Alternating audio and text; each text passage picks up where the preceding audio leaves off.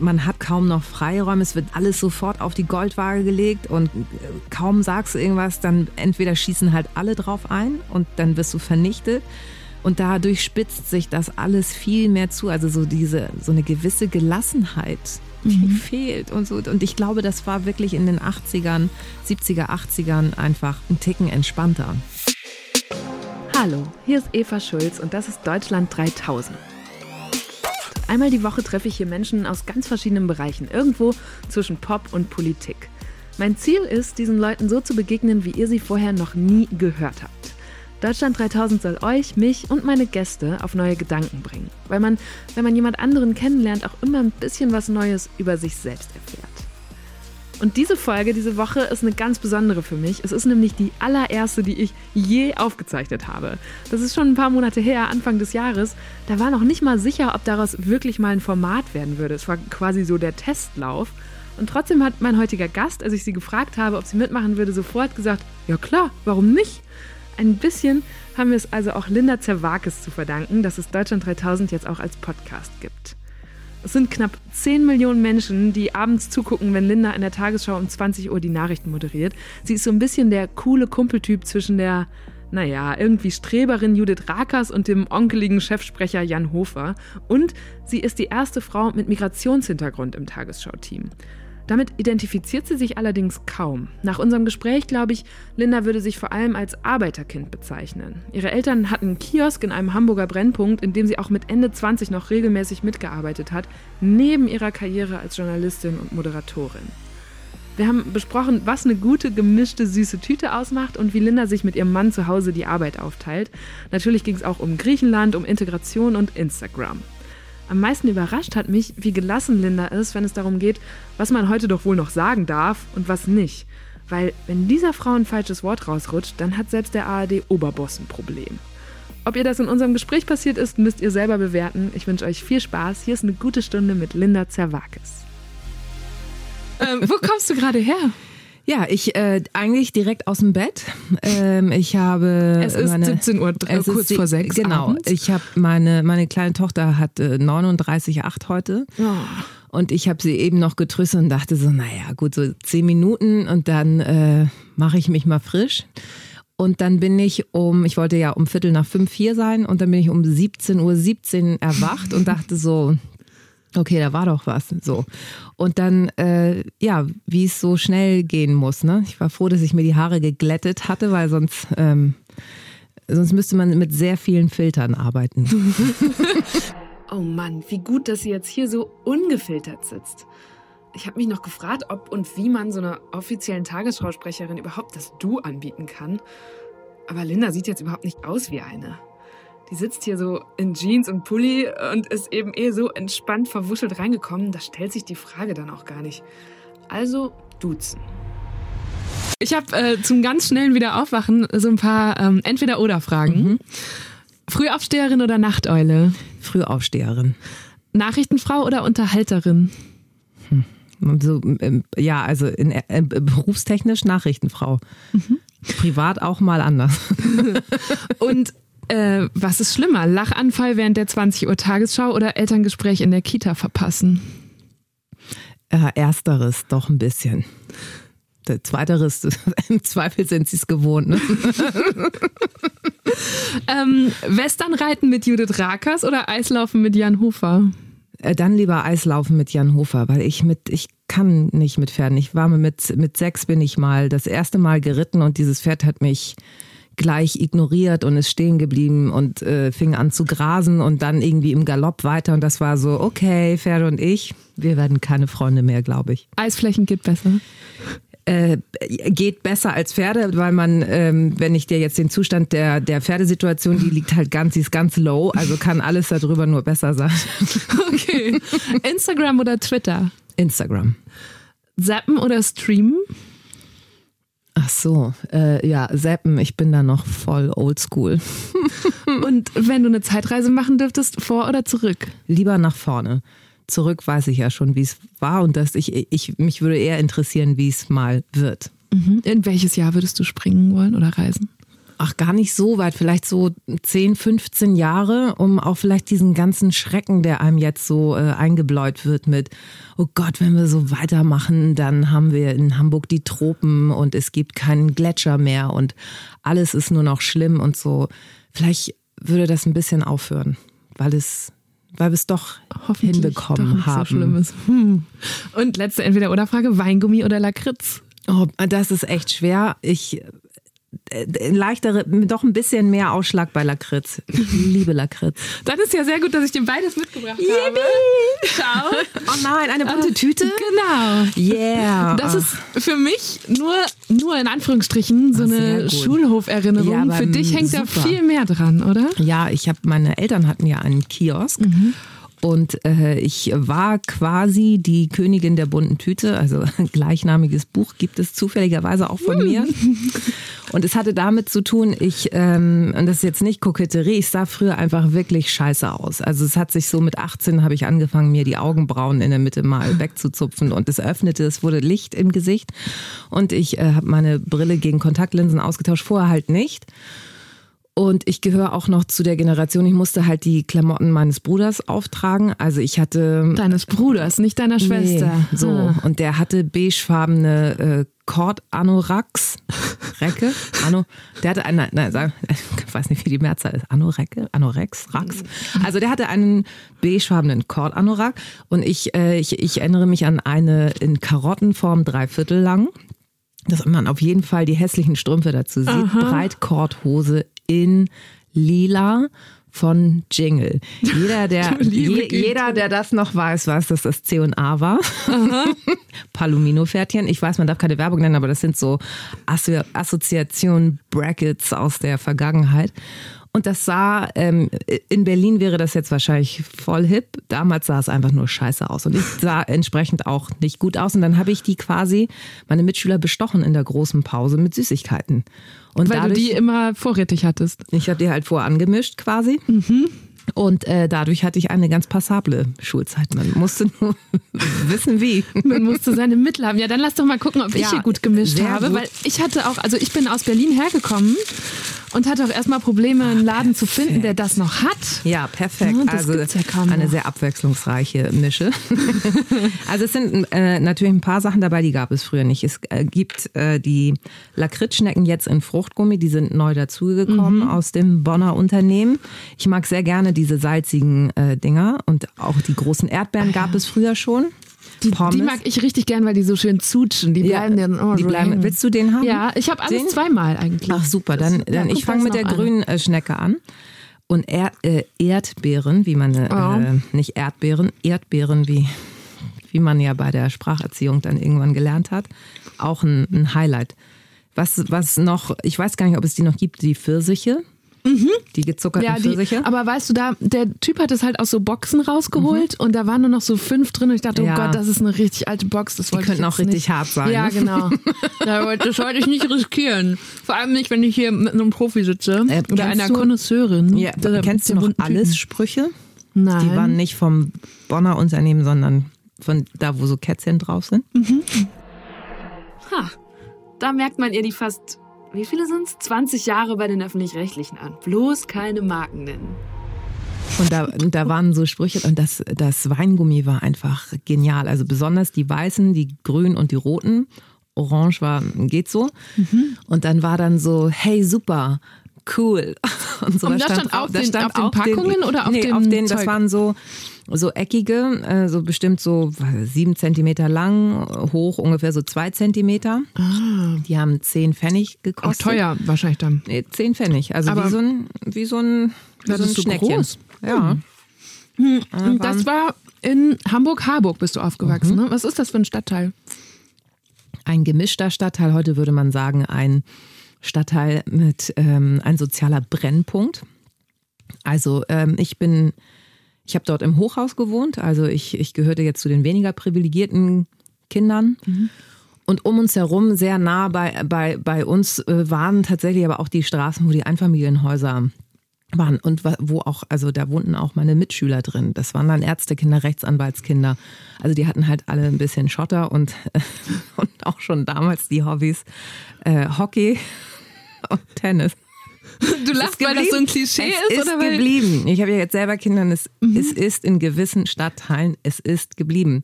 Hockey und Tennis, wo man sich so fragt, so was für Sportarten machen deine Kinder? ähm, Fußball und, und Kinderturnen. So. Okay. Und das habe ich früher auch gemacht. Dann gucken wir mal, vielleicht komme ich nicht drum rum. So, aber also ich, ich muss dann manchmal im Nachhinein grinsen. Und würdest du sagen, du hattest eine schöne Kindheit? Ich fand die gut. Also ich, ich habe, es war natürlich dann irgendwann so in der pubertären Phase ein bisschen anstrengender, weil ich irgendwie dachte, ich gehöre nicht dazu. Also teils natürlich finanziell. So, die Gedanken macht man sich dann oder man, man wird auch tatsächlich ausgeschlossen, weil dann äh, ist man halt in den Club La Santa auf Lanzarote gefahren in den Herbstferien, Oh, okay. Und, Und, du konntest äh, nicht mit. Weil ich die Kohle nicht dafür Ja. hatte. So, ich habe auch noch zwei Geschwister und äh, hätten meine Eltern damals gesagt, so, "Mm, echt, fahr du, Heute- mal, fahr du mal in Club La Santa, ist richtig. Heute würde man zu Hause sitzen und dann so durch Instagram scrollen und Ja, alle genau. posten die Bilder. Was war damals das Äquivalent? Hast du was mitbekommen oder kamen einfach alle braun gebrannt wieder und Ja, das war das, ähm, man hat dann einfach die, nach den Ferien, der erste Tag war dann in den großen Pausen. Das war Instagram, Twitter, Facebook, da wurde halt alles ausgetauscht. Und irgendwie, ich bin da so ein bisschen nostalgisch. Also vielleicht auch jetzt, mir geht das ziemlich auf den Sack gerade. was? Die Ja, dieses Instagram, Twitter und so weiter. Also ich mache das ja auch. Man sieht an meiner beschaulichen Anzahl äh, der Follower oder der, sagt man bei Instagram auch Follower? Ja. Ja, ne? Ich glaube, es sind 11,6.000. Das ist Hammer. jetzt, naja, ja, Ja, ja. okay, im Vergleich zu den 10 Millionen, die dir jeden Abend bei der Tagesschau zugucken, ja, aber auch, ist das natürlich nicht bei viel in der. Nein, aber Entschuldigung, diese singenden Zwillinge, Ja, äh, die haben 4 Millionen dafür, Ja. dass sie, dass sie äh, Videos nachspielen. Ha? ja, das, das stimmt. Dann Nur musst du mal öfter so. singen. Ja, ja. Nur mal so Lena und ja, du Lisa. Lisa. Guck mal, Ja. ich kenne mich halt dann doch Ja, noch guck, aus, bist ne? tief drin. Ähm, ja, mir geht das gerade so echt so ein bisschen auf den, auf den Senkel. Nicht nur aktuell durch diesen Datenskandal, aber so dieses, es ist ja auch eine Scheinwelt, die da kreiert wird. Ne? Also die Jüngeren, Mhm. Glaube ich, inszeniert sich. nur Ja. die ganze Zeit. Und wenn du dann was postest, und dann bin ich auch nicht von befreit, dann guckst du natürlich, wurde es geliked, wie oft, was sind die Mhm. Sprüche. Und es ist die ganze Zeit irgendwie ein purer Narzissmus, den, den wir, den man selber dann auch äh, gebauchpinselt haben will. Und wehe, da schreibt einer was böse. Und Instagram ist ja sowieso alles flauschi. So bei, bei Facebook gibt's dann ja schon dann auch noch also Kommentare wie, ah, ich würde dich heute gerne mal Doggy-Style nehmen, äh, melde dich mal. Ja. Was machst du dann damit? ich lache erstmal. Also wenn es so, weil ich so denke, wow, also die, die, ähm, diesen Mut musst du erstmal haben, jemanden so anzuschreiben. Und dann sind wir wieder bei dieser Parallelwelt. Würdest du das im echten Leben machen? Würdest du, wenn du, wenn du Linda Zerwakis in der Schlange vor dir stehst, würdest du hinten ankommen und sagen, ganz, ey, ich würde dich so gern Ey, Doggy hi. nehmen, kauf mal schnell ein und dann kannst du sagen, ja, nein, vielleicht. Nein, das würde nicht passieren. Nein, so und das ist so, das ja, mal gucken. Also da bin ich echt gespannt, wie sich das. Und heißt das, du bist auch kurz davor, so einen Habeck-Move zu machen und da wieder auszusteigen? Oder wie denkst du drüber nach, wie du dich dort inszenieren willst? Also wenn ich würde ich nicht in der Öffentlichkeit stehen, ähm, würde ich austreten aus allen. So und äh, also Facebook passiert tatsächlich so, dass dass man dann äh, ja nimm bitte. Ja, ich nehme jetzt hier noch so ein, wie heißen die? Gibt es Namen dafür? Äh, ist das? das ist eine Erdbeere. Also, Aber es sieht überhaupt nicht. eine- also da nee. muss man nochmal beschreiben. Na, also ich hatte jetzt schon ja. eine so eine Zutsch Nee, Erdbeere, ja. die wie diese Schlümpfe. äh, das ist Und eine das Schaum-Erdbeere. Das sieht mehr aus, was könnte das noch? Ja, wie also so es ein ist so rund, die rote. genau. Die gibt's auch als Bananen. Und die sind halt viel härter. Ja, aber dann hast du echt einen schlechten Dealer. Deinen Kiosk gibt's aber nicht mehr von Nee. damals. Da kann ich mir keine bessere Nee, Ware holen. Also soll es mit der Tagesschau nicht weitergehen, das wäre jetzt keine Option. Ähm, Warum nicht? Weil, also ich hätte keine Lust mehr, ähm, 16 Stunden am Tag, das hat meine Mutter ja dann gemacht, nur an einem Fleck zu stehen, das würde mich wahnsinnig machen. Das kann ich nicht mehr. Und das ist ja jeden Tag, das ist ja wirklich Ja. Äh, sieben Tage die Woche. ja. Das Und ist ein Knochenjob. Du warst zwar nicht 16 Stunden dabei, aber du hast auch bis, also ich glaube, ich bin jetzt 28, so lange hast du da auch mitgearbeitet. Ja. Ne? Also sonntags vor allem und halt auch eingekauft, ne? Ähm, Das ist eklig wahrscheinlich, Das wenn man ist richtig fies, das oh, wir jetzt- Entschuldigung. Aber ey, Podcast, das ist nicht Radio, wir haben keine Mhm. Regeln. Ähm, äh, äh, ähm, ja, ich habe ich hab mitgeholfen. Also ich hab, bin halt vor der Arbeit, habe meine Mama dann in den Kiosk gefahren. Das war um sechs, machte der auf. Dann habe ich die Einkaufsliste mitbekommen. Dann bin ich in die Metro gefahren. Dann habe ich da kurz mal eine Runde gedreht. Dann war ich um ja, es ist so absurd, wenn man sich das so im Nachhinein vorstellt. Dann war ich da so um 7.50 Uhr wieder, habe das alles abgeladen, äh, habe ich kurz frisch, frisch, gemacht und bin dann ins Büro oder halt mhm. zur Arbeit. Zur so, zweiten zur, Arbeit. Ja, zur, zur, zur, normalen äh, Arbeit, also zu der Arbeit, mit der ich dann äh, Geld verdient mhm. habe. So. Und dann, ähm, das ist schon, ja, absurd. Und dadurch bin ich zum Beispiel auch nie weggefahren. Also ich bin nie ins Ausland gegangen, weil ich meine Mutter nicht im Stich lassen konnte, weil zu dem Zeitpunkt auch mein Vater nicht mehr gelebt hat. Das heißt, mhm. sie hat das alles nur hinbekommen, weil wir Kinder mitgeholfen haben. Ihr wart drei Kinder? Mhm. Hat dich das nicht tierisch genervt, so viel arbeiten zu müssen? Auch wieder, wenn ich jetzt dran ja, denke, du, ne, die Arztkinder, mit denen du zur Schule Na, gegangen klar, bist. Ich hatte ja nie Zeit. Ich ja. hatte ja nie Zeit. Ich musste ja auch immer, das war wirklich so absurd. Ich bin ja von Partys dann manchmal so um zwei dann da weg, um drei hingelegt und dann zwei Stunden Boah. später wieder aufgestanden, weil samstags war auf jeden Fall ein Einkaufstag. Mhm. So, und dann hing ich da irgendwie so wie so ein Schluck Wasser in der Kurve in der Metro und ähm, ich weiß noch, dass mein älterer Bruder, als der mitgemacht hat, der hat dann immer äh, ganz eklig, wenn es dem auch schlecht ging, Sprühsahne gekauft. Die gab es mit ähm, Eierlikörgeschmack. Wow. Und die hat er so gegessen. Also du weißt es. So. Das war dann euer, euer Katerfrühstück. So, statt, statt ähm, wie heißt denn das? Ähm, Frühstücksfleisch aus der Dose. Hm. so, damit bin ich groß geworden. Und Aber und ich stelle mir jetzt gerade so die 16-, 17-jährige Linda vor. Hast du dann nicht mal rebelliert und gesagt, nee, ey, ich, ich lasse es jetzt? Oder? Nee, ich habe pariert, weil ich wusste, also mein Vater ist gestorben, als ich 14 war. Und das ist irgendwie wie so ein wie so ein Schockzustand, der über einem hängt und du wusstest, wenn wir jetzt nicht alle mitmachen und unsere Mutter unterstützen, dann können wir uns gar nichts leisten. Dann, dann, mhm. dann, also so, und das, das überwog so sehr, dass sich keiner getraut hat. Also mein älterer Bruder ist dann halt irgendwann nach Berlin gezogen weil er da einen Job hatte. Also waren mein jüngerer Bruder und ich da. Und dann war ich sozusagen irgendwann die Hauptverantwortliche und irgendwann war dann der Jüngere so weit. Und ich so, so jetzt, sorry, jetzt bist du dran. Heißt das, hattest du so ein Licht am Ende des Tunnels im Kopf, dass du gesagt hast, okay, ich mach's jetzt noch bis, ich weiß nicht, nach nee. meinem Studium oder nach der Schule? Ich habe ja deswegen leider nicht studiert. Ich mhm. hätte in Berlin studieren können, so, und ähm, habe es nicht gemacht, weil ich wusste, ich kann, dann geht das, geht dieses Konzept Familienbetrieb nicht weiter. Und in dem Moment, wo jemand Fremdes dort einsteigt, hätte sich das nicht mehr gelohnt. Mhm. Beziehungsweise meine Mutter hätte das auch nicht zugelassen, weil die auch Angst hatte um die Einnahmen. So, heute ist ja alles elektronisch abgesichert und du musst ja, du siehst ja anhand dieser elektronischen Kassen, wie viel eingenommen wurde, bla bla so. Das war damals nicht. Da gab es zwar auch eine elektronische Kasse, aber es wurde nicht so minutiös alles, sondern da hätte jeder mal kurz in die Kasse greifen können und sich einen Huni wegnehmen können mhm. und dann, ja. Aber du hättest in Hamburg studieren können, oder nicht? Ja, aber es hat sich nicht ergeben, weil der NC nicht gereicht hat. Was wolltest du studieren? Nee, ich, wollte, ich wollte in Lüneburg äh, Gesellschafts-, nee, äh, Kommunikationswissenschaften mhm. und in Berlin wäre es Gesellschafts- und Wirtschaftskommunikation gewesen. Und dann dachte ich so, wisst ihr was, wenn das nicht klappt, dann mache ich jetzt all das, probiere ich all das aus, auf was ich Lust habe, um dann am Ende sagen zu können, ich mache, entscheide mich dafür. So, weil damals, jetzt spricht die alte weise Frau, war es ja noch so, dass man sich, dass man gedacht hat, okay, man entscheidet sich für einen Beruf und macht den ja dann bis, bis man umfällt. Mhm. Und das hat sich ja Gott sei Dank alles ein bisschen geändert. So und ja, keine Ahnung, was mich, warum ich da eigentlich der sonst äh, der Mensch, der eigentlich immer ein bisschen Schiss hat, aber auch immer mit so einer Angst groß geworden ist, mich das getraut habe. Ich weiß nicht, das war irgendwie so ein kleiner Schalk im Nacken, der gesagt hat, so machst du jetzt. Und wenn dir das da in der Werbeagentur nicht mehr gefällt, dann kündigst du halt, dann machst halt ein unbezahltes Praktikum. Stark. Jetzt lehnt sie sich so zurück, man sieht ihr richtig an, wie sie sich nochmal in diese cool, breitschultrige, ihr könnt mich alle mal Haltung versetzt. Das war damals ja auch echt mutig. Hat sie nicht gerade gesagt, sie ist mit Angst groß geworden?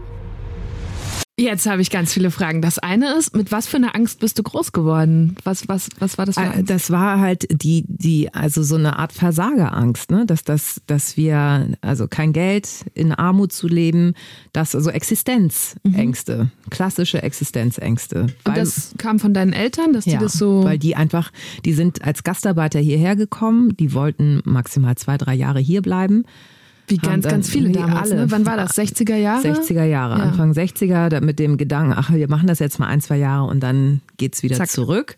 Aber dann gesehen, so dass es zurück, da ist irgendwie, hat sich da auch keine großartige Perspektive aufgetan. Also bleibt man doch da, dann war auf einmal das erste Kind da, dann merkt man, ach ja, hier auf der Schule ist vielleicht dann doch besser, weil besserer Schulabschluss als in Griechenland, bessere ähm, Chancen für die Zukunft. Und die haben, also die, die, die haben quasi so ein, von Grund auf eine Angst weitergegeben. Das, das war denen wahrscheinlich nicht so bewusst, aber dadurch bin ich jetzt nicht so selbstbewusst groß geworden, sondern halt auch immer mit so einer, oh Gott, hoffentlich reicht das, hoffentlich äh, klappt das mit dem Abi und hoffentlich habe ich danach einen guten Job und aber so, also auf der einen Seite und dann aber auch so, wie gesagt, dann dieser Schalk im Nacken, der mhm. gesagt hat, so, nö, das machst du jetzt und das war auch so mein erster Erfolgsmoment, der, der erste Schritt in der Arbeitswelt, ähm, dass da Menschen waren, die mich vorher nie gekannt haben, die auch nicht wussten, in welcher Clique bin ich, mit wem äh, hänge ich ab, sondern die mich aufgrund meiner Leistung gut fanden, aufgrund meines Witzes, aufgrund meiner Art, so. Und das war ein totaler Befreiungsschlag, ein ganz neues Erlebnis für mich. Also ich, ähm, so im Nachhinein, wenn man so Mitschüler getroffen hat von früher, die dann auch so, ja, aber wieso? War doch gar nicht so. Und ich so, doch, du mhm. fandst mich zwar lustig, aber du wolltest die Freundin von, äh, du wolltest die Telefonnummer meiner Freundin, weil die geil aussah. so, und in der Werbeagentur war dann deine Telefonnummer auf einmal begehrt? Nee, oder? nee also da, also auch, äh, ja, begehrter als vorher, aber da war es zumindest so, ich, ich habe da in der, ähm, kaufmännischen Abteilung angefangen, habe es aber nicht gecheckt. Und die, die mich da eingelernt hat, hat halt nicht verstanden, dass ich noch nie in meinem Leben vorher einen Kostenvoranschlag geschrieben habe und nicht weiß, was 4C und so weiter ist. Wie bist du dann da reingekommen überhaupt? Über tatsächlich über ähm, eine Bekannte von einer der reicheren Kinder, die da gab es diesen Kontakt. Und dieser Kontakt wurde mehr, mehr her, mir hergestellt. Also da war jetzt nicht so, ja, kann die mal vorbeikommen, sondern mhm. tatsächlich dann trotzdem, ich hatte zumindest einen Namen, den ich direkt anschreiben konnte und eine, äh, eine ähm, Bewerbung hingeschrieben. Und dann war ich in diesem Bewerbungsgespräch und hatte ja überhaupt keinen Plan, was dann kommen sollte. Und meinte sie so, ja, und wie lange haben Sie denn Zeit? Ich so, acht Monate. Ich kann ja schlecht sagen, ja, fünf Jahre, ja, weil ich habe ja keinen Plan. Mhm, okay. Und was stellen Sie sich so unter Werbung vor? Und ich so, ja, irgendwie so kreativ sein, sich Sachen ausdenken. Mhm, Sie wissen schon, dass Sie hier in der Kundenberatung sind. So, nee. so. Und keine Ahnung, warum die mich eingestellt haben.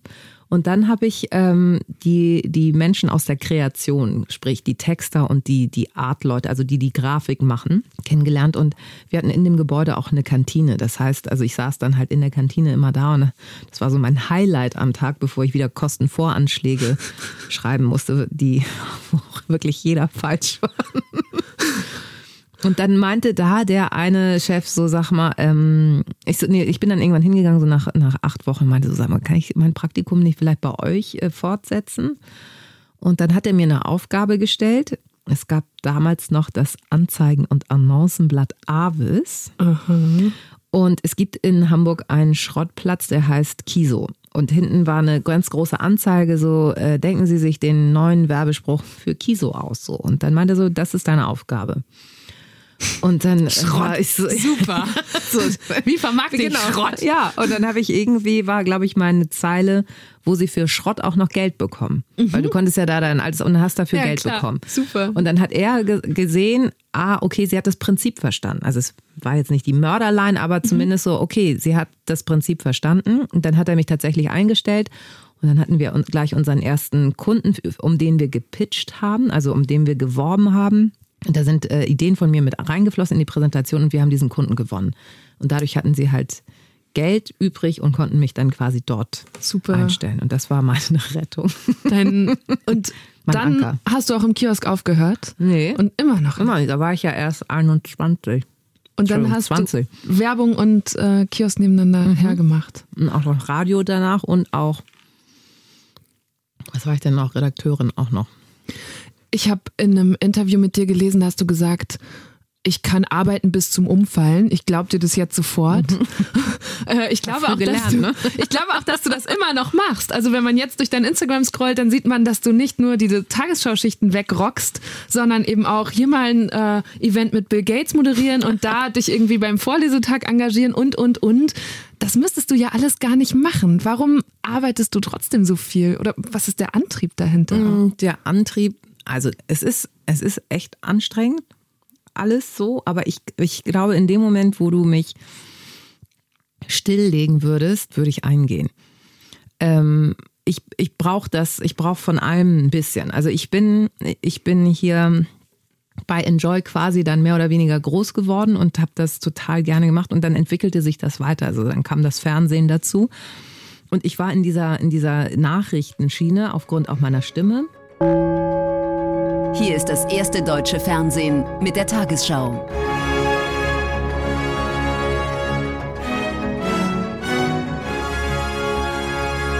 Heute im Studio Linda Zerwakis. Guten Abend, meine Damen und Herren. Ich begrüße Sie zur Tagesschau. Wieso hast du so eine Nachrichtenstimme? Ich weiß, ich, als ich hier angefangen habe, als ich meine, meine, ähm, mein Casting hatte, der, der damals dafür verantwortlich war, sagte so, die hat doch aber die gleiche Stimme wie die, die jetzt gerade geht. Ihr veräppelt mich doch. So, nee, nee, das ist eine neue. Nett. Einfach so. Und dann war das wirklich Ja. so, ja, super. Also man, die ist ja schon in gewisser Weise ein bisschen tiefer, ein bisschen sonorer und das hilft bei Nachrichten. Dann hört man, also mir geht's auch so, ich höre da dann eher zu und Aber es ist interessant, dass du ein Casting hattest, weil ich habe eigentlich was ganz anderes gehört. Ich habe nämlich was bekommen. oh Gott, oh Gott. Also ich muss jetzt sagen, ich hole hier gerade eine Mappe raus, die man mir heute gegeben hat. Da steht Surprise dran. Pass auf. Was, ist, was ist das denn? Das ist mein Bewerbungsfoto. Genau. Das ist aus vom Ja, August stimmt. 2001. Oh Gott. Du ja. siehst aus wie 16, finde ich. Beschreib mal, wie du aussiehst. War ich da nicht 16? Nee, nicht mehr.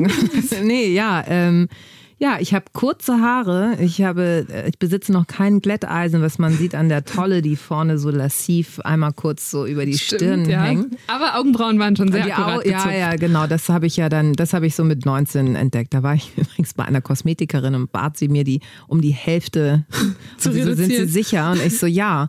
Und dann lag, dann, die haben ja immer so weiße Laken auf diesen Liegen und es sah aus, als wäre da ein Je- Yeti gewesen, also so, so ein, so ein Fossi-Bär und äh, der einmal kurz in die Enthaarungsmaschine, ja.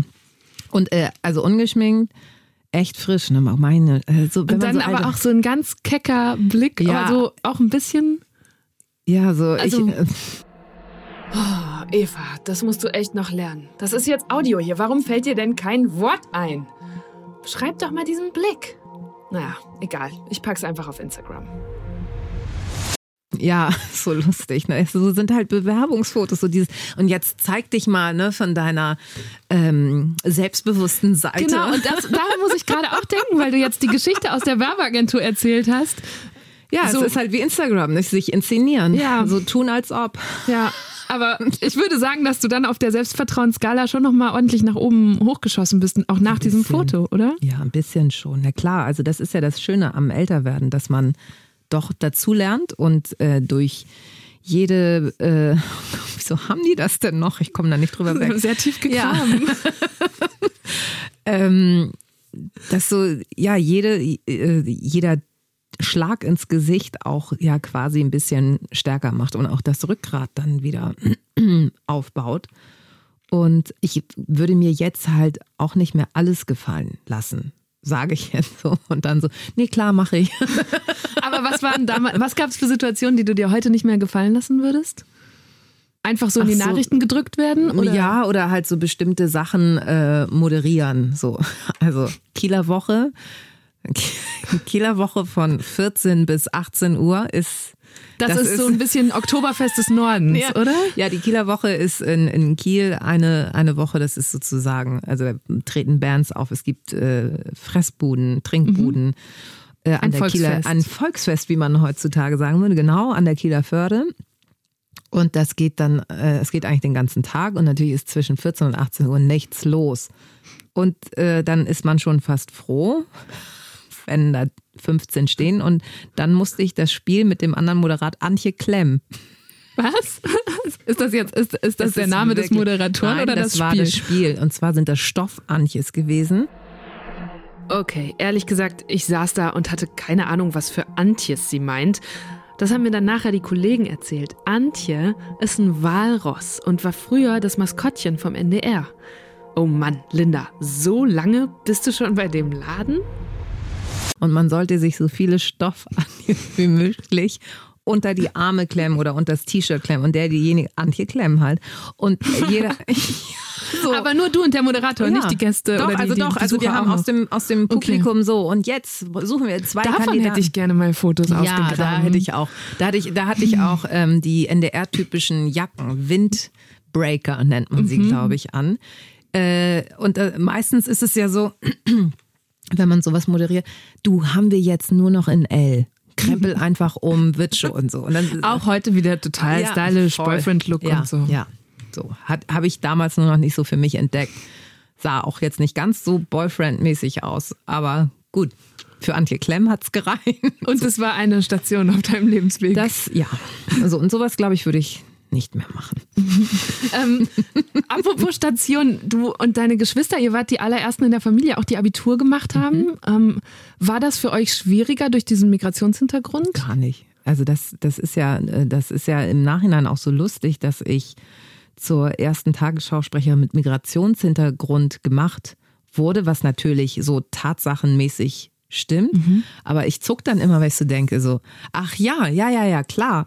Aber ich hatte, ich hatte we also weder in der Schulzeit Probleme damit, weil ich hatte eine deutsche Tagesmutter. Also als meine Eltern in der Fabrik gearbeitet haben, war ich in einer deutschen Familie. Dadurch konnte ich immer schon besser Deutsch als Griechisch. Und ich hatte das nie. Also klar hatte ich eine größere Nase als die Stupsnasen, nordischen Stupsnasen und ich war nicht blond. Aber ansonsten hatte ich auch nie irgendwie so, äh, du doofer Ausländer oder sonst wie. Also klar, ich wurde dann mal Tzatziki gerufen statt Zerwakis, aber also da, da, das war halt eher witzig. So, also, also ich habe das nie als, das war so, wie man sich halt auch neckt äh, in, den, äh, in der Klasse 7 bis 11, 12, 13, also entspannt. Und das heißt, wenn du jetzt, also das Thema wie wir Menschen mit Migrationshintergrund behandeln und integrieren in Deutschland, ist ja schon ein sehr, sehr großes. Wenn du dann so Geschichten hörst von Diskriminierungserfahrungen, ist das dann, ist das dann was, wo du gefühlt eher von außen drauf schaust oder wo du sagst, ja, kenne ich auch irgendwie oder habe ich einen besseren Bezug zu? Nee, eher von außen. Ähm, weil ich das nie erlebt habe. Also ich bin immer mit offenen Händen immer sehr freundlich behandelt worden. Vielleicht liegt das aber auch, das darf man nicht ganz verkennen, an dem christlichen Hintergrund. Also ich bin griechisch-orthodox und nicht muslimisch. Ich trage kein Kopftuch. Ich glaube, das ist, das ist auch ein Teil, der es einfacher äh, gemacht hat. Und meine Eltern haben sehr viel Wert darauf gelegt, dass wir nicht auffallen. Also sie, das war immer der Leitspruch, wir sind hier zu Gast. Mhm. Also benehmen wir uns auch so. So, und das ist, finde ich, das ist, finde ich, eigentlich ist das der äh, Schlüssel für Integration. Weil jeder, also wenn man das jetzt auf Besuch bezieht, du gehst ja auch nicht irgendwo hin und sagst, vielen Dank für die Einladung, aber ganz ehrlich, die Wandfarbe, die würde ich echt ändern. Das geht ja gar nicht. Machst du nicht. Mhm. So, dementsprechend, also es gibt einfach in jedem Land gewisse Regeln, gewisse kulturelle ähm, Standards, so und die gilt es einzuhalten. Das erwartet ja auch jedes andere Land auch. So. Und wenn man das versucht hinzukriegen, hat man schon mal einen großen Schritt. Dann ist natürlich die andere Sache, dass es äh, Menschen gibt, die äh, auf Hautfarben, auf dunklere Hautfarbe oder so halt bescheuert reagieren. Da mhm. kann man dann halt leider auch nicht sagen, so ja, super, ich habe mich hier zwar irgendwie, ich habe mich an alles gehalten, aber wenn der Vollidiot meint, mich irgendwie zu diskriminieren, weil ich dunkler bin, gut, da hast du dann irgendwie echt äh, schlechte Karten. Und abgesehen von den Vollidioten, findest du, dass das gerade gut läuft in Deutschland? Nee, aber das ist, also ich finde die Diskussionskultur, es ist auf alles, es ist so, man, es ist ja schon so fast wie in so unter Mikroskop. Also man hat kaum noch Freiräume, es wird alles sofort auf die Goldwaage gelegt und äh, kaum sagst du irgendwas, dann entweder schießen halt alle drauf ein und dann wirst du vernichtet. Und dadurch, dadurch spitzt sich das alles viel mehr zu. Also so diese, so eine gewisse Gelassenheit, die mhm. fehlt und so. Und ich glaube, das war wirklich in den 80ern, 70er, 80ern einfach ein Ticken entspannter. Ich auch weil es kein Social Media gab mhm. und weil du natürlich durch die Form der Kommunikation im Internet, also es ist wie gesagt viel einfacher. Was hatte ich jetzt irgendwie? Äh, kann der Ausländerfotze mal jemand sagen, ba, ba, ba, ba, ba, ba. Und dann irgendwie, aber ihr gehört ja irgendwie eh alle zum gleichen Dreck, geht alle sterben. So. wow, also wie das ist, der drauf? Schlecht wie, gelernt. Ja, ja, wirklich so. Aber würde der das in echt sagen? Würde der mhm. dir in vis-à-vis -vis sagen, so geh sterben? Wahrscheinlich nicht. Und gleichzeitig, also ich glaube auch, dass das Internet so eine Zuspitzungs-, Beschleunigungs-, äh, Extremierungsmaschine ja. ist. Aber ich frage mich auch, diese Entspanntheit der 80er Jahre hat sicher auch vieles durchgelassen, was für uns heute ja. tabu ist. Ja. Und deswegen bin ich selber immer hin und her gerissen. Es Einerseits tut man sich total schwer, kann man das wirklich so sagen? Und gleichzeitig ist es super wichtig, darüber nachzudenken. Wen beleidige ich denn heute, äh, ja. äh, wenn ich etwas so und so ja. formuliere? Aber gehen da alle Menschen mit oder also mhm. sehen alle Menschen das so? Ich glaube, dass ganz viele noch auf dem Stand von ganz früher sind und dass das dann einfach nicht funktioniert. Und ich weiß nicht, das macht mir auch große, große, große Sorgen. Also ich wüsste jetzt nicht, was da der, ja, der, der gute Standard sein könnte. Ähm, also es ist genauso wie du sagtest, dass das wahrscheinlich früher viel mehr durchgegangen ist, was heute irgendwie so ein absolutes No-Go ist. Aber ja, aber trotzdem so ein, wenn alle einen Ticken entspannter werden würden, das wäre vielleicht gar nicht so schlecht. Und würdest du sagen, dass zum Beispiel deine Mutter heute 100% integriert ist in Deutschland? Nee, immer noch nicht, weil sie auch immer noch äh, gebrochen Deutsch spricht. Also man hört, dass das nicht fließend Deutsch ist, weil es gab keine Integrationskurse, es gab keine Deutschkurse. Ähm, aber das, das, also sie, sie kommt damit gut durch weil das immer noch sozusagen diese alte Garde Ausländer ist. das ist, ist total Prädikat. Ja, und ähm, sie ist, sie eckt auch also in der Öffentlichkeit nicht an. So. Aber es klingt auch nicht so richtig wie so ein heimisch Ankommen, wenn man nee. die ganze Zeit sagt, ich darf nicht auffallen, ich bin hier nur zu Gast oder? Mm, du hast ja dann trotzdem, also sie, sie geht dann ja trotzdem in die, in die, griechische Kirche und das ist dann sozusagen ihre, ihre, ihre Heimat so.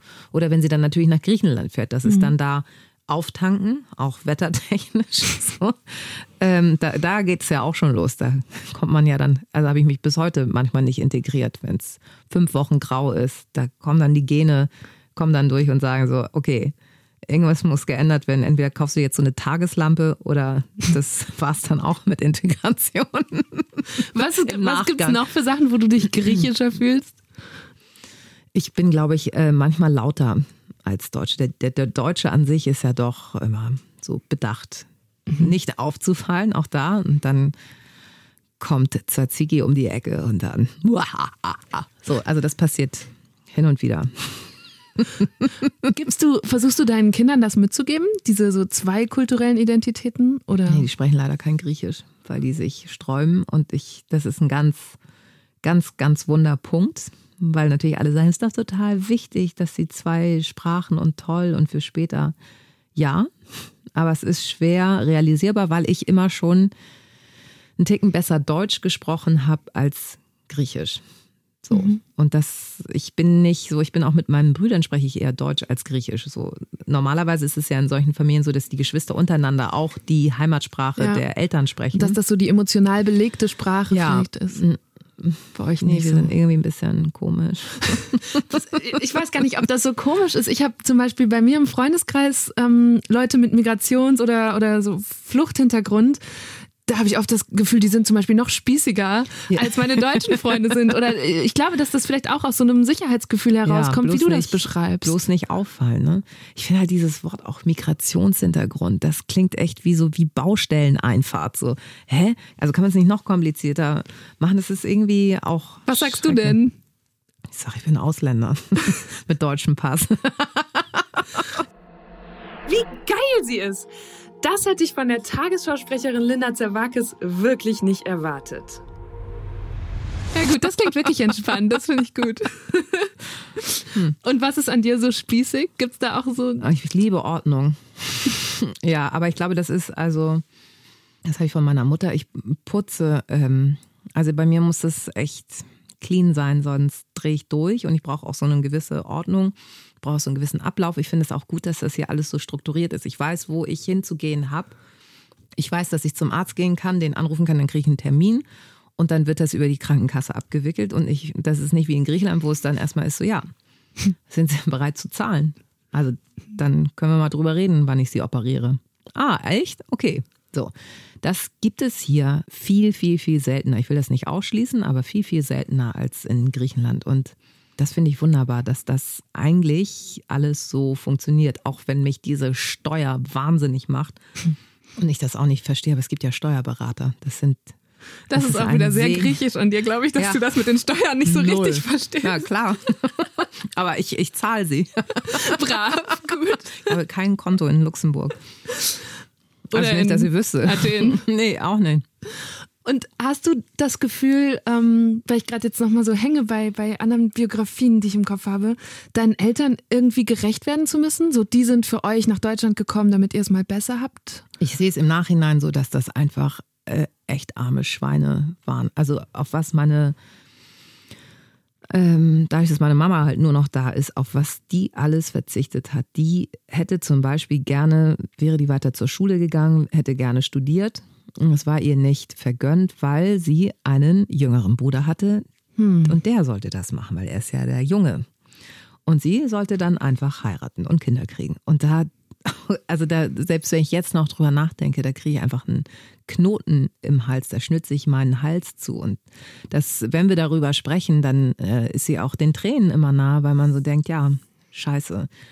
Und sie hat, äh, auf der anderen Seite sagt sie mir auch so, wie, wie stolz sie auf uns alle ist, weil wir alle irgendwie einen Beruf haben. Und natürlich ist es jetzt bei mir noch ein bisschen anders, weil dann äh, in dem, in dem, sie turnt auch, also sie macht Gymnastik und dann sind die Frauen natürlich immer ganz aufgeregt und kommen dann äh, und sagen so, ich habe Linda wieder hier in der Hör zu, ist ja wieder ein ja, mit dem Unauffälligsein hast du dann irgendwann nicht mehr durchgezogen. Nee, so. Und das ist ganz süß, weil jetzt bekommt sie halt auch so ein bisschen was davon ab. Mhm. Und das freut mich so, dass ich ihr so ein kleines Geschenk zurückgeben konnte von dem, was sie alles ja, für uns, für uns getan hat und was sie für Opfer gebracht hat. Ist das ähm, dieses dann nach oben schießen. Also du bist ja wirklich auf diesem, auf dem Zenit äh, in deinem Feld. Zehn Millionen gucken abends die Tagesschau und dann kommt Linda Zerwakis und erzählt ihnen, was in der Welt los ist. Ja, ist noch nicht so angekommen. Immer noch nicht. Ich meine, du machst das seit, ja, seit aber, 2013 aber ich ja nicht, ja, bis zu die 20 nicht, Uhr. Ja, aber ich gehe nicht mit diesem Bewusstsein. Also dafür habe ich, habe ich halt einfach, ist mein Alltag einfach so zugeballert. Also ich bin froh, wenn ich, wenn ich meinen Lidstrich gezogen habe und nicht komplett blass rausgehe. Darauf achte ich jetzt, weil die Leute auch immer so jetzt auch letztens auf dem Markt, oh, sie sehen aber heute wirklich müde aus. Und oh. Sie sehen aber wirklich nicht gut aus. So, ja, ich weiß. Also gestern sah es schon anders aus. Ja, gestern war ich auch professionell geschminkt. Das kann ich nicht, weil mhm. ich auch immer noch nicht das richtige Tutorial gefunden habe, damit ich es endlich selber auch mal kann. Aber gut, aber das kann ich ja dann irgendwie äh, schlecht bringen. Nein, aber ich, ich laufe jetzt nicht äh, privat mit dem Bewusstsein rum, du könntest einer dieser 10 Millionen sein. Hallöchen. Das, äh, das passiert nicht. Und vielleicht ist es auch ganz gut so, weil es auch, also du siehst ja jetzt, was ich jetzt für Klamotten anhab. Äh, sehr leger, sehr mhm. sportlich, also Pulli und Jeans. Entspannt, genau. So, und das, was ich in der Tagesschau anhab, diese Blazer, das ist für mich wie so ein Arztkittel. So, den lege ich dann eine Uniform. Die, und ich liebe Uniformen. Also ähm, ich finde das, ich mag das total gerne, aber privat kriege ich es halt nicht hin. Und das ist, das merkst du auch bei den, bei den Menschen. Also ich werde jetzt definitiv öfter erkannt. Das, das kriege ich schon mit, weil die Blicke öfter haften bleiben. Ich war jetzt am Samstag auf, einem, auf einer Party, wo 200 Leute waren, von einem Freund, der hat seinen Geburtstag gefeiert. Und da kann ich natürlich ganz, ganz viele nicht. Und die, dann merkte man irgendwann so dieses so Glotzen richtig, wo ich schon fast angefangen hätte zu winken. So, das, Ah. ja, also Ja. und das ist ja auch alles total gut, weil man, weil die sich immer unsicher sind. Dann wurde ich auch gefragt von dem einen, "Sind- Sie? Bist du? Äh, darf ich? Darf ich überhaupt du sagen? So, Ja, aber ganz ehrlich, das hatte ich auch, weil ich denke so, boah, so eine Nachrichtensprecherin Ja, genau. in der Uniform, muss man die nicht sofort Siezen, siezen? das ist, ja. So, das ist irgendwie und ich so entspann dich. Ich bin Linda. Oh ja, und ich bin's tatsächlich. Ich kann dir meine Butni-Karte zeigen. Also für alle, die von außerhalb, das ist sowas wie Rossmann und DM, nur äh, aus Hamburg. Und äh, da steht der Name drauf, ohne dass da Adresse und sowas draufsteht. Deswegen ist mir die als erste eingefallen. Ich so, soll ich dir die zeigen? Wie? Nein. Und das ist, das ist immer noch strange. Und ich bin ganz froh darüber, dass das immer noch, dass ich da immer noch so ein bisschen plemplem im Kopf bin und das noch nicht so ganz wahrhaben möchte. Nein, das kann, kann man so nicht sagen, dass das noch nicht ganz wahr geworden ist in meinem Kopf. Das ist irgendwie ganz, ganz charmant noch. So, Also würdest angenehm. du sagen, du bist nicht abgehoben durch dieses Ich würde, ich würde jetzt mal sagen, nein, nicht, nicht so. Also die, äh, ich bin letztens, das war auch wieder so eine Situation im Bus. Ich bin mit dem Bus, mit einem ganz normalen Bus gefahren. Und dann war eine, ähm, ja, wie alt mag die sein? So Ende 50 war die wahrscheinlich. Und dann sind sie nicht Frau Zawakis? Und ich so, mhm, ja. Und sie fahren noch Bus? Und ich so, ja, warum denn nicht? Also warum soll ich denn jetzt die Strecke in die Innenstadt mit dem Taxi fahren? Also A, teuer, B, äh, total absurd. Und ich fahre auch nur Bus, weil es halt wieder ähm, wie aus Eimern regnet, weil sonst fahre ich mit dem Fahrrad. Also, ja, hätte ich nicht gedacht. So. Dann hat sie sich auch wieder, also ganz hanseatisch auch wieder so, also ganz freundlich, ja. Also, und die, die Begegnungen, die ich äh, im, im echten Leben habe, sind auch immer sehr freundlich, also immer sehr angenehm. So. Und, und die haben wirklich, das ist so, man ist so kurz vor Bundeskanzlerin, glaube ich, wenn man Tagesschau Ja, aber du ist, sitzt ne? da ja auch genau so in deinem Kostümchen wie bei der Neujahrsansprache. Guten Abend. Und es fehlt nur noch, dass du so Gottes Segen wünschst. Ja, und das kommt noch. Daran arbeite ich. Und dann wird alles besser. Das Problem ist nur, dass äh, die Kanzlerin wahrscheinlich oft Sachen ein bisschen besser verkaufen muss, als sie sind. Ja. Und du die harte Realität verkündest. Und da, da kann ich ich nichts für. Also du hast so viel schlechte Nachrichten eigentlich, die du immer verkünden musst. Und mir geht es ehrlich gesagt manchmal so, dass ich sage, boah, nee, heute gebe ich mir nicht auch noch die Nachrichten so. Das, Nee, das mach kann ich ich aber jetzt auch. nicht. aber du, das dann trotzdem Arbeit Ja, aber nicht jeden an Tag. sagst, heute komme ich nicht. Nee, nee, aber ich muss ja nicht jeden Tag hin. Und es gibt auch dann Tage dazwischen, wo ich dann so, oh, also ich, das ist ja wie eine Soap, ne? Also wenn dann Trump wieder, ach, oh, gestern den Tweet nicht gelesen und darauf dann ne, wieder den und den entlassen und so weiter. Ähm, das passiert, weil ich, ich habe ja auch noch zwei kleine Kinder und die, die äh, sind dann auch so wichtig, dass dann alles drumherum, was auch wichtig erscheinen mag auf der Welt, dann aber für mich nicht wichtig ist, sondern es geht dann darum, äh, sind die Fischstäbchen, hast du die eingekauft? So, ja, ja, ja. Und sind die es. auch durch Sind oder die auch verbrannt durch? oder? Genau.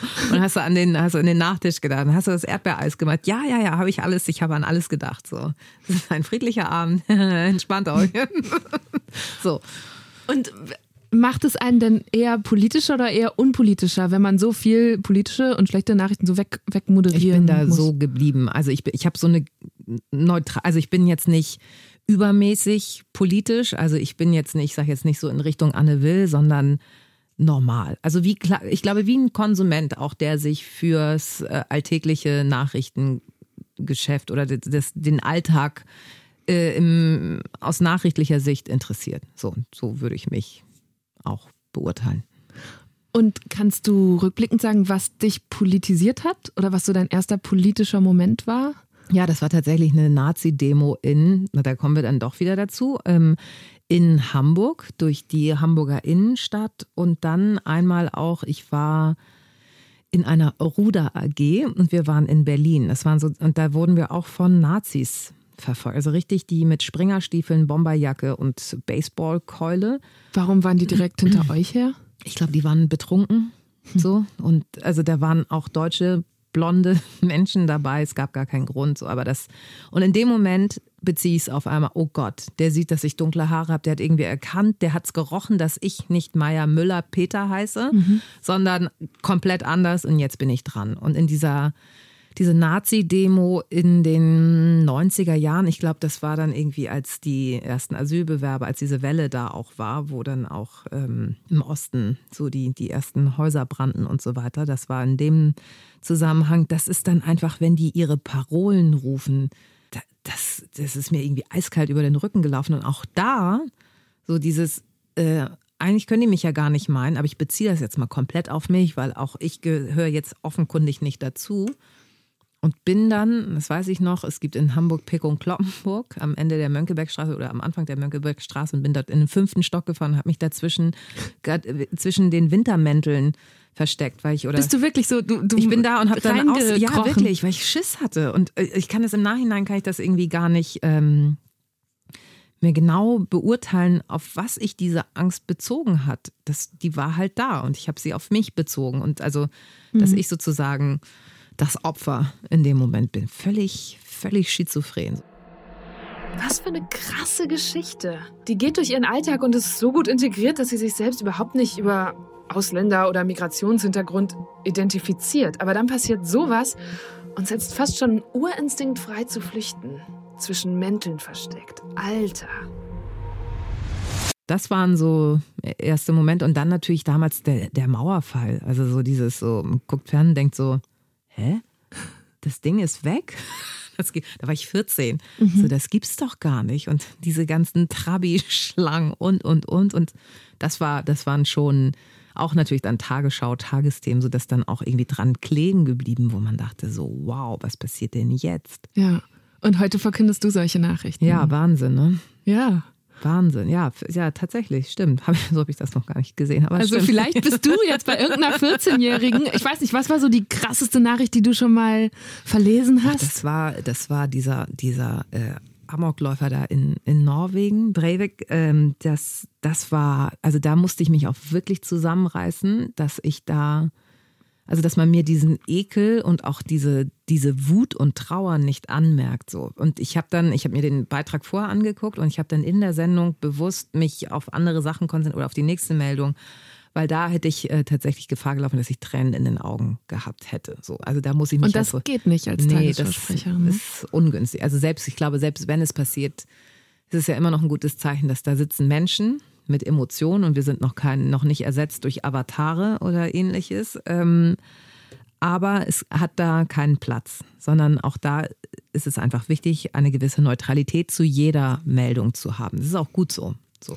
Gibt es, wenn du dann da rausgehst, ähm, Momente, wo deine Neutralität dann wieder aufhört? Ja. Also so Themen, wo du sagst, da muss, du lachst schon, woran denkst du jetzt? Ja, an, also an den US-Präsidenten. Alleine mhm. Entscheidungen über Twitter abzugeben. Da, also jedes Mal, wenn ich sage, äh, schrieb er heute auf Twitter, ist so, Hä?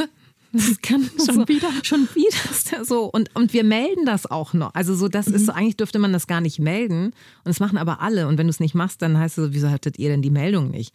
Ja, weil wir die äh, weil wir die Quelle nicht angegeben haben. So. Aber ihr seid die Tagesschau. Ihr könnt, also, ja, das, das, das, ist wahrscheinlich die stärkste Nachrichtenmarke in Deutschland. Ihr könntet ja so einen Richtungswechsel einleiten und sagen, ja, nee, wir machen da nicht mehr mit. Durch das Internet ist es ja so international und wenn alle anderen das machen und du nicht, dann gehst du, glaube ich, unter. Das, das schaffst du nicht. Ich glaube, diese Kraft hast du dann einfach nicht durch, durch dieses Zusammenkommen via Netz. Und mhm. das ist echt schwierig. Also, das sind äh, Momente, da gebe ich offen zu, da zuckt es in mir und ich hoffe, dass man es nicht sehen wird. ich habe äh, da, wo ich eben dein Foto rausgezogen oh habe, das hier noch so hübsch liegt. Oh nee, Gott, das ist nicht so schlimm. Nee, äh, das ist nicht so also schlimm ich hoffe, wie das hier. Ich hoffe, dass es dich nicht so zucken lässt. Die haben ja auch noch, oh. ähm, das habe ich selber noch nicht gesehen. Nein, oh, oh, das wäre auch noch eine schöne ich, Idee. Also ein Aircheck sind ja diese Probeaufnahmen von früher. Nein, nein, das hat jetzt nichts mit deiner Biografie zu tun, eher vielleicht mit deinen Zuckungen. Das sind Schlagzeilen. Und sie haben, das Team hier hat gesagt, wir sollen doch einfach mal abwechselnd welche ziehen und äh, gucken, was, ja, und was wir dazu sagen. Willst du mal anfangen? Das sieht schon sehr nach äh, Boulevard aus, auf jeden Fall. Darf man, darf man wirklich nicht mehr alles sagen? Ah. Tja. Ja. Tja, hatten wir eigentlich schon. Ne? Ist Beobachtest du Wörter bei deiner Arbeit, die ihr vielleicht vor ein paar Jahren noch gesagt hättet und wo ihr jetzt viel vorsichtiger seid? Mm, das kriege ich nicht so mit, weil ich ja nicht, also ich schreibe die Meldung ja nicht, die werden mhm. mir geschrieben. Es gibt aber quasi Kataloge, wo sowas festgehalten wird und auch immer wieder Sitzungen und so weiter, Weil bei Deutschland 3000, wo ich arbeite, geht es ganz viel drum, gendern wir oder nicht. Neulich hatten wir auch den Fall, sagen wir Ossi oder nicht? Und haben dann erstmal so ein paar ostdeutsche Kollegen angerufen und die haben gesagt, na, so lass das mal, mal ne? lieber und so. Ja, und ich und- dachte, okay, das ist doch locker. Ja. Hm. Aber Aber, ich bin auch der wessigste Wessi. Ja. Das, also, Ja, stimmt. Ja gut, Ossi würde man auch nie in der Tagesschau. nee, genau, da Sagen da Sachen, ne? Ja. Okay, ich nehme mal die nächste. Dieses Bild müssen wir jetzt mal umdrehen. Das interessiert mich schon. Mein eigenes. Oh, ich habe ähm, Helene und Florian kuscheln sich die Trennung schön. What? Das habe ich noch nicht mitbekommen. Also die Aber- Trennung ja, aber ja. dass sie jetzt wieder kuscheln. Aber es geht doch jetzt auch mit dem Background-Tänzer zusammen, Ja. oder? Der von oben von der Stange. Guck mal, selbst das habe ich, selbst das habe ich mitbekommen. Aber das hast du auch nicht moderiert. Nein, nein, das wäre auch, also, und dafür bin ich so dankbar, dass ich solche Meldungen, das ist ein Segen, dass so, sowas keinen Platz hat in der Tagesschau. Wirklich, Ja. aber das ist doch das, wo es Das dann mal ein bisschen. Spaß macht. Ich meine, sie kuscheln Ja. sich die Trennung schön. Das Schade, dass das nur eine Foto Zeitung. abgeschnitten ist. Das kann auch wieder nur eine Zeitung gewesen sein. ja, ich glaube, sie machen einfach noch Sendungen zusammen. Ne? Ja, Das ach so, ja doch, die haben hochprofessionell. Ja, und zwar, ich habe den Trailer gesehen, dass der Flori hatte ja wieder eine gigantische Sendung, ich glaube aus Berlin. Das sind dann nämlich die Samstage, wo du dann da stehst in den Tagesthemen und denkst so, so, komm zum Ende, weil es ist jetzt 23.45 Ah, Uhr und du musst- und mach den Sack jetzt endlich zu, Und weil ich sonst will seid nach ihr Hause. Viertel nach zehn, ne? Sonst ist es, unter der Woche ist es Viertel nach zehn und am Wochenende ist es dann meistens so gegen elf. Und wenn du dann eine Live-Sendung von Flori überzieht gerne mal. Und da habe ich den Trailer gesehen, dass Helene dort auftritt. Das muss doch auch strange sein, Ja, oder? Dass du dann zum. Ex-Freund in die Sendung und dann hier profimäßig Aber ich glaube auch, dass diese Schlagerstars riesig professionell, also ja, müssen sie ja sein, sonst, Ja. sonst würde es ja keiner hören. Oh. Entschuldigung. was hast du? Nein, Regierungskrise in Griechenland. Haben sie uns das Warum dazwischen gemischt oder denn? gibt es gerade eine? Gab's das da? Wieso? Merkel war doch gerade da. Das schien doch alles irgendwie Chico zu sein. Auch weil, weil Griechenland da ja die Flüchtlinge noch hat und nicht weiter äh, lässt. Und hier haben doch auch den Euro-Rettungsschirm, haben wir doch verlassen. Was ist denn hier los? Ey, ganz ehrlich, ich habe bis heute die Griechenland-Krise nicht richtig verstanden. Ja, Kannst du das erklären, jetzt so in drei Sätzen? Also die haben jahrzehntelang äh, sich, die Politiker haben sich wirklich jahrzehntelang die Taschen voll gemacht, haben Europagelder Gott sei Dank hin und wieder mal in gute Autobahnnetze investiert und haben es einfach nicht geschafft, irgendwas daraus zu machen. Also es ist halt sehr, es geht schon ziemlich korrupt dort zu.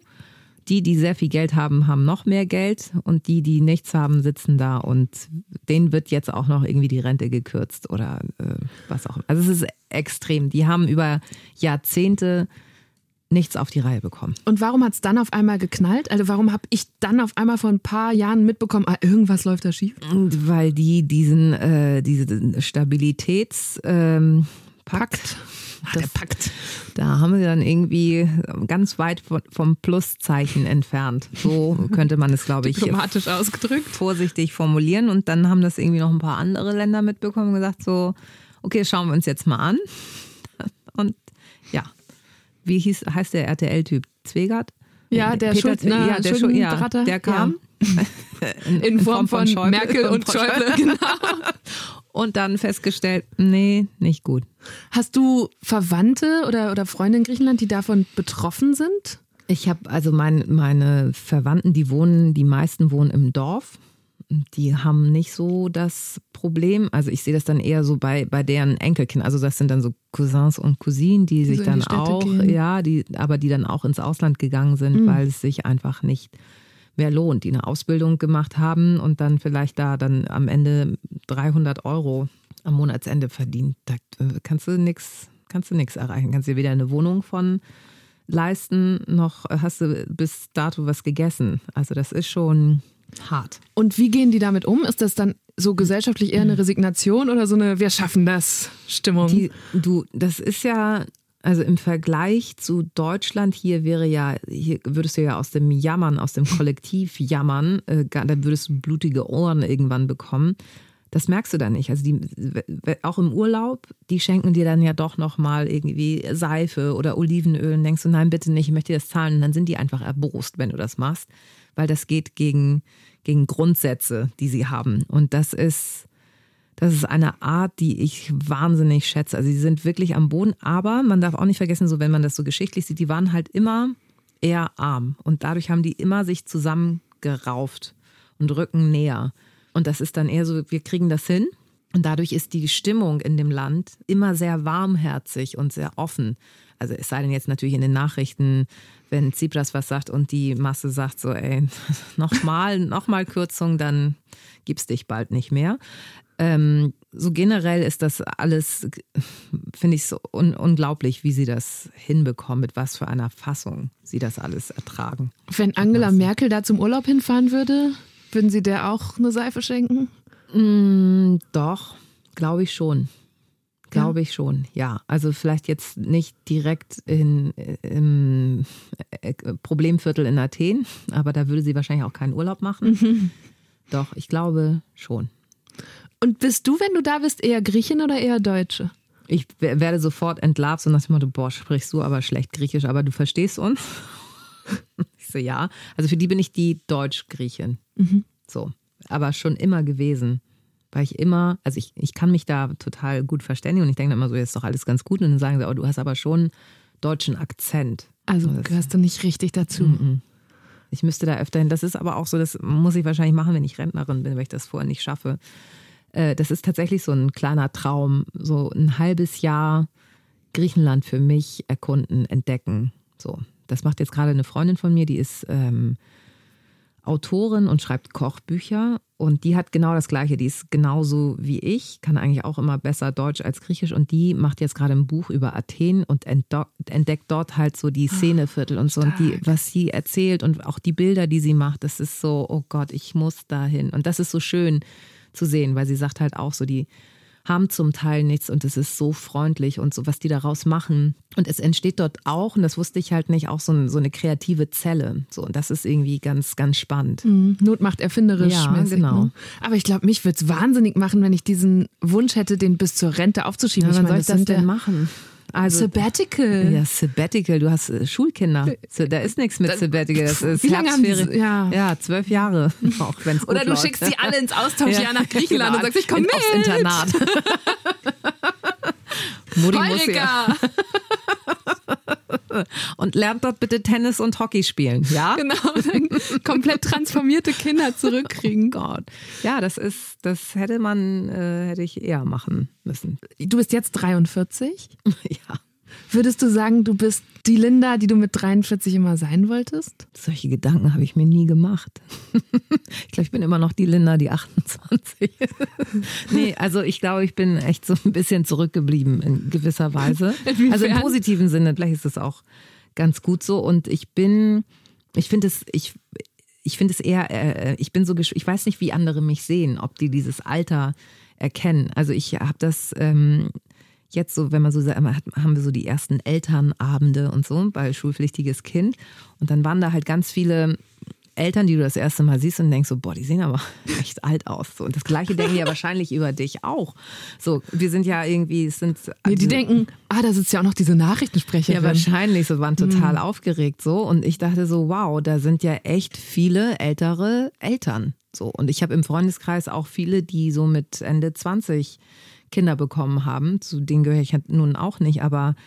Wie alt warst du? Ich war Mitte 30. Mhm. Und, ähm, und dann dachte ich gleichzeitig, ja, was denken die denn über dich?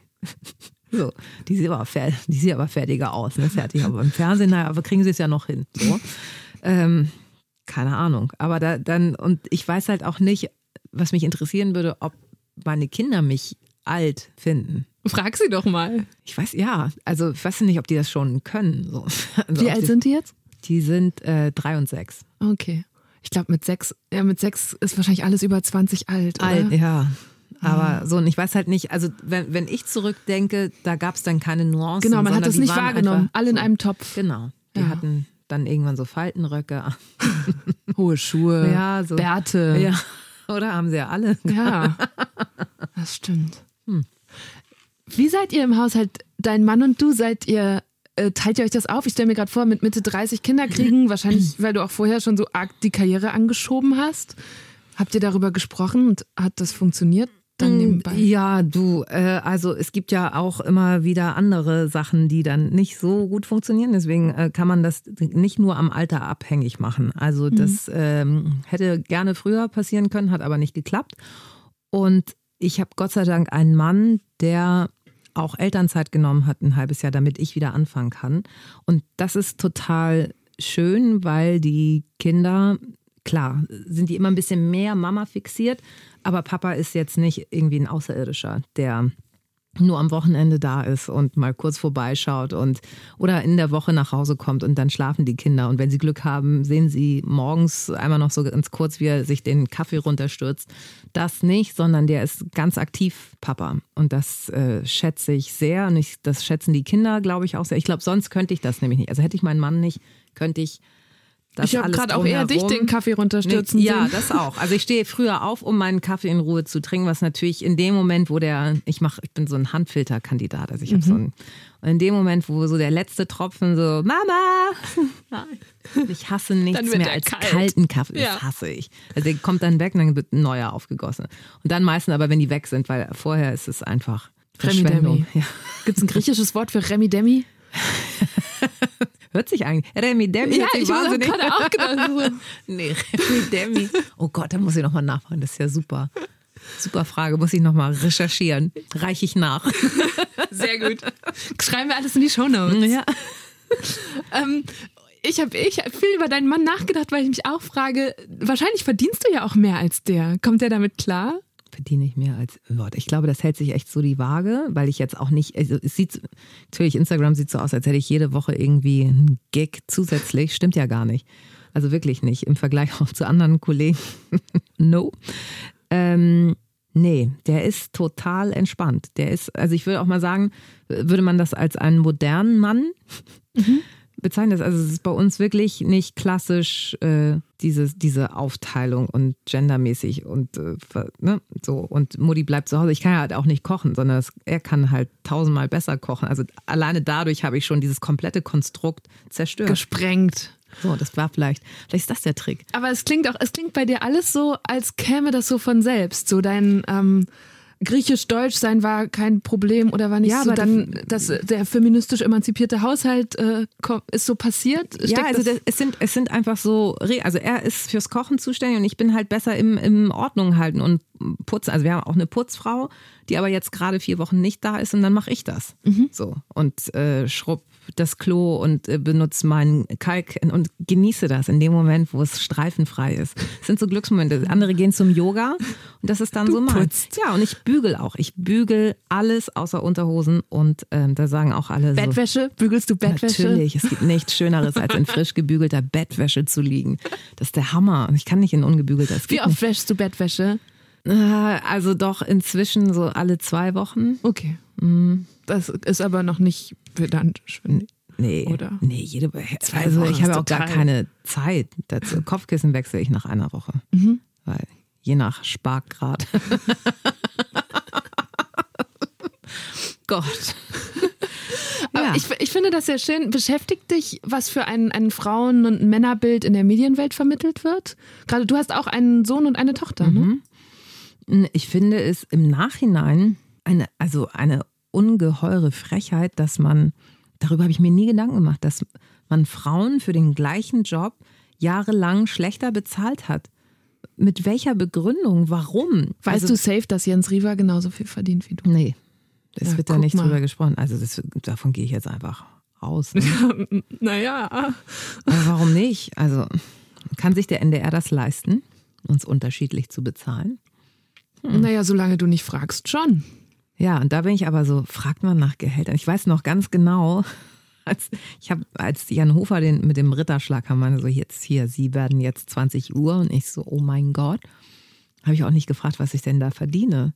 Weil es zu toll ist. Nee, ja, und weil man das irgendwie, ich habe mich das nicht getraut. Dabei warst du wahrscheinlich in der besten Verhandlungsposition deines ja, Lebens. Aber ich glaub, nein, aber es ist ja tariflich, ist ja alles Ach festgelegt. So. Da, du wirst ja pro Minute bezahlt, deswegen glaube ich nicht, dass okay, wir da dann unterschiedlich. Muss Jens das gleiche verdienen ja, wie so. Judith und du. Zusammen.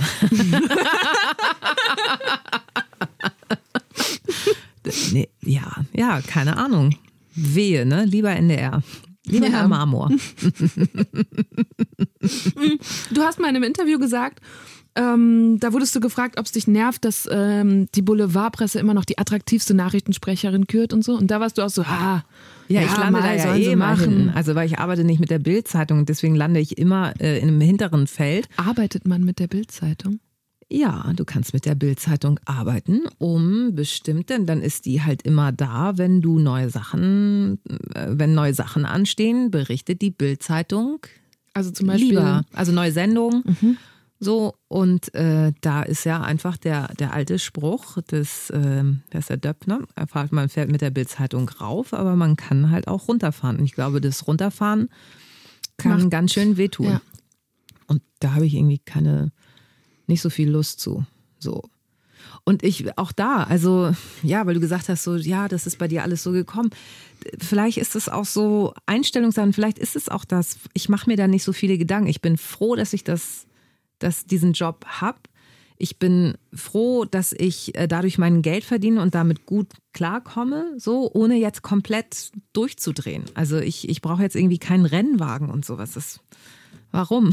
Aber das Schöne ist ja, dass du dann das, was du eben aus deiner Jugend beschrieben hast, dieses ganz starke Sicherheitsfixierung und eigentlich die Angst, überkommen hast, oder? Ja, und ich genieße das. Also was ich wirklich genieße, ist, äh, ich könnte, wenn ich wollte, jeden Tag essen gehen. Das und also ich habe dir gerade erzählt, dass ich es hasse zu kochen und das ist für mich einfach das größte Privileg. Mhm. Diese, wenn ich wollte, könnte ich. Hin und wieder wird es dann doch Miracoli. und da freue ich mich dann halt auch. Das muss ich heimlich machen, weil das mein Mann nicht duldet. Aber ähm, wenn der nicht da ist, dann mache ich mir die heimlich. So, zwei bis drei Portionen kriegt man nochmal schnell weg. Entschuldigung. Ähm, ich wollte ja keine Werbung, aber das, das sind so, das sind halt auch so 80er Marken. Begriff. Das, da weiß man sofort, was, was man meint. So, das ist für mich Luxus. Wirklich. So. Alles andere, ich mache Carsharing, weil es, es interessiert mich nicht, mhm. mit was für einem Auto ich fahre. So. Ich fahre auch zum NDR, wenn ich irgendwie kein Auto habe, weil mein Mann das hat oder was in der Werkstatt ist, fahre ich halt mit dem Car2Go oder mit dem Drive Now oder irgendwas anderes. Mit oder fünf andere Marken hier Also hier mit so einem Carsharing-Dings dahin. So weil es mir egal ist und weil ich das, das finde ich einfach eine geniale Erfindung. So. Ich hänge noch bei deinen Nudeln. Weißt du schon, was es heute Abend gibt? ähm, ich glaube einfach nur ein äh, Wurstbrot. Oh, oh, Fleisch. Ähm, ich glaube einfach ein Abendbrot. Was? Also, Was denn ich esse an, Fleisch. Du, ja, die ganze guck. Zeit erzählst du, wie gelassen wir alle sein sollen. Ist doch auch so. Ich und hab, jetzt erschrickst du dich über nein, dich selbst, wenn zwar, du von Fleisch ja, und zwar habe ich, ich ähm, und zwar ich esse wahnsinnig gerne Fleisch und auch das ist ja so inzwischen. Ich glaube, es wird die Zeit kommen, wo du es irgendwann nur noch heimlich tun wirst, weil sich die meisten zum Vegetarier entwickelt haben und zum Veganer. Und dann bist du wie so ein dann Raucher. Müssen die Griechen alle zumachen. Ja, aber ich werde sie unterstützen. Doch so ein Gyros Peter Brot. Ja, oh eben. Oh Gott, das, gibt, das ist einfach ein Highlight. Die Konstellation der, der Saftsoßen, Zwiebeln. Oh. Und der Geruch noch drei Tage ja, später. Ja, herrlich. Aber in Griechenland ja nicht. Da schwitzt es ja aus. Also es ist so einmal, das genießt Deshalb. Es, ja, es ist so einmal, einmal ordentlich stinken und dann über Nacht, schwupp, ist alles wieder Hex, Hex. Ähm, okay, aber du warst dabei, du wolltest sagen, die Raucher und die Ja, also so wie, wie, am, wie am Flughafen, wo, wo die Raucher jetzt in so, einen, in so einen Kubus gesteckt werden, wirst du wahrscheinlich in Zukunft, wenn du Fleisch isst, auch nur in bestimmten. Äh, du kriegst deinen eigenen Wartebereich auf dem Bahnsteig. So. genau, der gelbe für die Raucher, der rote für die Fleischesser. Ja, vielleicht wird das kommen. Warum ich das gesagt habe? Ja, weil ich. Ähm, auf dieser Party war ich, da ist ein, ein, der Mann einer Freundin von mir, der ist Veganer, weil er die Welt retten will. Und es gab Pulled Pork Burger und ich saß neben ihm und ich so, ganz, ist es in Ordnung? Also ich habe tatsächlich einmal kurz gefragt, weil ich weiß, dass der so strikt ist und er so, du, alles gut, du musst ja wissen, ob es äh, für dich in Ordnung ist, dass dieses Schwein gestorben ist. Oh, ich so, ja, guten Appetit. Ja, und ich so, ja, dafür war es da. Also es tut mir jetzt wirklich leid. Und dann, ich war dann auch so, war dann so, du, äh, heute Abend kann ich diese Weiterentwicklungskette, möchte ich einfach nicht gehen, weil ich habe wahnsinnig Hunger und es gibt entweder Salat, davon knurrt mir dann der ganze, den ganzen Abend lang der, der Magen, oder halt dieser Burger. Also esse ich den Burger. Und der war gut.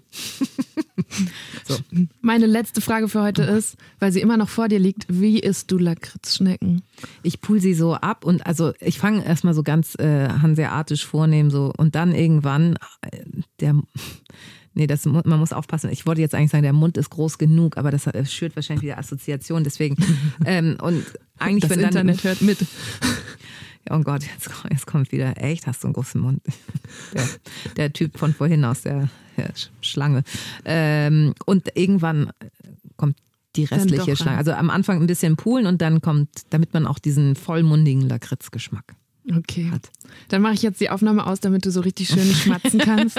und danke dir sehr. Es war mir eine Freude, dass ja. du hier zu Gast warst. Danke auch. Es war sehr, sehr, sehr schön. Also ich meine, zumal ich ja hier auch äh, verköstigt wurde. Leckereien, herrlich. Du kannst den ganzen Rest mitnehmen. Nur das Bewerbungsfoto, das behalte naja, ich. Bitte, das posten wir nämlich auch noch auf Instagram. Schön. I like it. Vielen Dank. Bis ganz bald hoffentlich. Ja, sehr gerne. Das war eine gute Stunde mit der tollen Linda Zerwakis. Was mich besonders beeindruckt hat, ist, wie sehr Linda für ihre Mutter oder ja eigentlich ihre ganze Familie zurückgesteckt hat und wie hart sie generell arbeiten kann. Das hat mich echt noch so ein bisschen beschäftigt und ist dadurch auch in den Tagen nach diesem Gespräch in anderen Unterhaltungen mit meinen Freunden immer wieder so zum Thema geworden. Und vielleicht habt ihr ja auch noch Leute im Freundes- oder Bekanntenkreis, die sich für diese Folge interessieren könnten. Dann freue ich mich, wenn ihr ihnen den Link schickt und Deutschland 3000 so ein bisschen bekannter macht. Ihr könnt ja auch gleich noch dazu sagen, dass es jeden Mittwoch eine neue Folge gibt, also eine neue gute Stunde mit mir, Eva Schulz. Bis nächste Woche. Macht's gut. Deutschland 3000 ist ein Podcast von 1Live, Bremen Next, Das Ding, Fritz vom RBB, MDR Sputnik, Enjoy, Puls, UFM, Unser Ding und Funk.